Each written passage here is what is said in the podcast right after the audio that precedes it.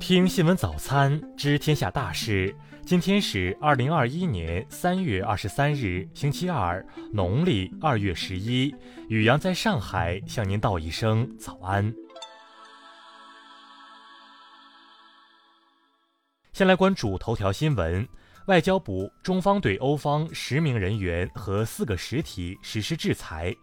外交部网站消息，三月二十二日，欧盟基于谎言和虚假信息，以所谓新疆人权问题为借口，对中国有关个人和实体实施单边制裁。欧方此举罔顾事实、颠倒黑白、粗暴干涉中国内政，公然违反国际法和国际关系基本准则，严重损害中欧关系。中方对此表示坚决反对和强烈谴责。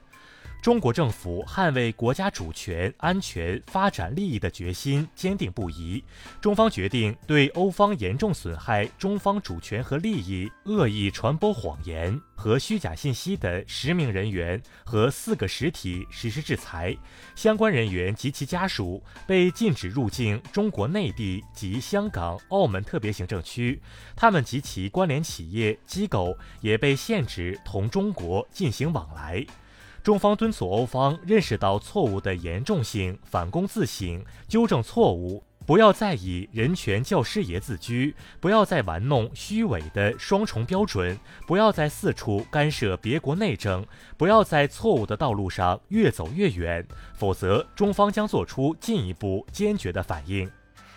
再来关注国内新闻，国台办发言人朱凤莲昨日表示，台湾是全中国人民的台湾，涉及中国主权和领土完整的问题，必须由全国人民决定。民进党当局企图偷换概念，进行谋独挑衅，是很危险的，如不改悔，必将自食其果。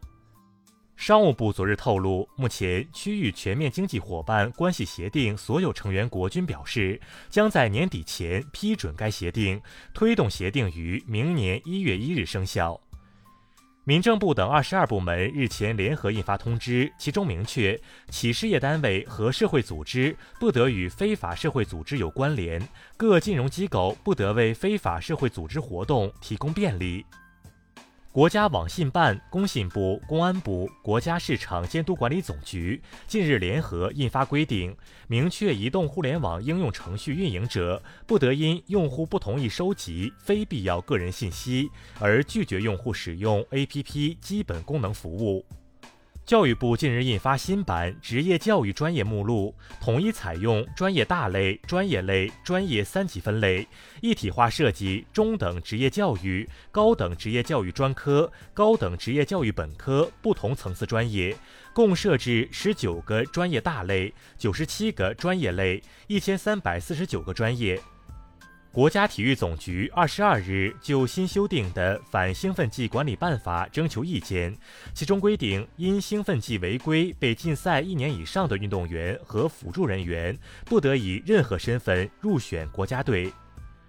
昨日，中国人民银行授权全国银行间同业拆借中心公布的一年期 LPR 为百分之三点八五，五年期以上 LPR 为百分之四点六五。自此，LPR 已连续十一个月未做调整。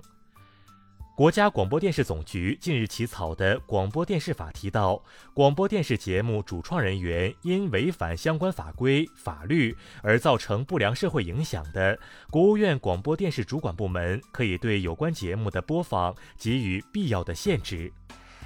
再来关注国际新闻，据美媒报道，美国国务卿布林肯本周将前往布鲁塞尔与北约盟友会面，讨论结束阿富汗战争的计划。美国前特朗普政府高级顾问米勒当地时间二十一日表示，特朗普计划在未来几个月内通过自己的平台重返社交媒体。伊朗最高领袖哈梅内伊日前表示，如果美国总统拜登领导的政府继续对伊朗采取极限施压的政策，那么其注定将会失败。哈梅内伊还补充称，美国的承诺对伊朗并无信誉可言。俄罗斯外交部长拉夫罗夫昨日表示，美国退出联合国全面行动计划，表明该国完全不守约，严重违反国际法。当地时间二十二日，日本首都圈一都三县全面解除紧急事态宣言，但专家仍担忧新冠疫情复燃。另一方面，日本境内检出感染变异病毒的确诊人数正在加速增加。英国政府二十二日发布了英国武装力量现代化战略，强调在网络、太空、数字连接等领域进行额外投资。同时，也将大幅削减人员，特别是英国陆军的规模，并建立新的特种部队。据外媒报道，韩国政府近期正考虑相关方案，打算今后在发现类似韩国土地住宅公社员工投机房地产等违规行为时，将取消该公共机关全体干部职工的绩效奖金。昨日是三月二十二日，世界水日。联合国教科文组织当天代表联合国水机制发布二零二一年世界水发展报告，聚焦水的价值。再来关注社会民生新闻，针对二十一日有游客在八达岭景区游览时，在长城墙体上刻划损坏文物的情况，当地警方于昨日凌晨将三名违法行为人查获。并根据《治安管理处罚法》予以行政拘留。近日，一深圳女子整容失败的网帖引发社会关注。目前，患者家属与该医疗美容机构在街道社区的调解下，已进行多次商议，但尚未达成一致意见。上海市浦东新区人民法院近日宣判一起诈骗案件，被告人王某谎称可以帮助他人子女入读各大学校，先后从三名被害人处骗取七十八点五万元。目前，王某被判处有期徒刑十年，并处罚金人民币十万元。昨日上午，广州番禺发生一起刑事案件，犯罪嫌疑人胡某携带可燃爆物质到某村一建筑物内引燃，造成五人当场死亡，五人受伤。目前案件仍在进一步调查中。数据显示，自扫黑除恶专项斗争开展以来，贵州全省法院判决生效的涉黑恶及保护伞案件，判处财产刑一百零七点四二亿元。贵州警方共打掉黑社会性质犯罪组织一百八十二个。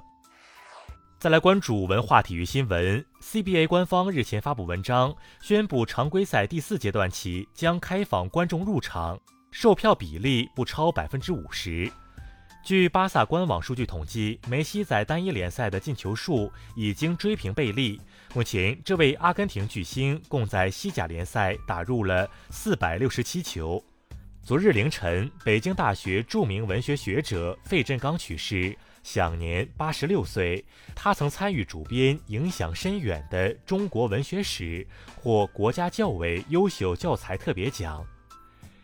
近日，吉林省合隆市发现一件长五十三厘米、重十六点三千克的巨型黑曜岩石制品，对研究旧石器时期长白山一带人类打制石器的方法具有重要价值。